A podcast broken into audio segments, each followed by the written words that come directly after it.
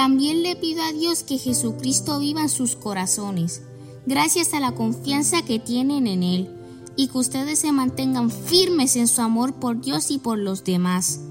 Así ustedes podrán comprender, junto con todos los que formamos el pueblo de Dios, el amor de Cristo en toda su plenitud. Le pido a Dios que ustedes puedan conocer ese amor, que es más grande de lo que podemos entender, para que reciban todo lo que Dios tiene para darles.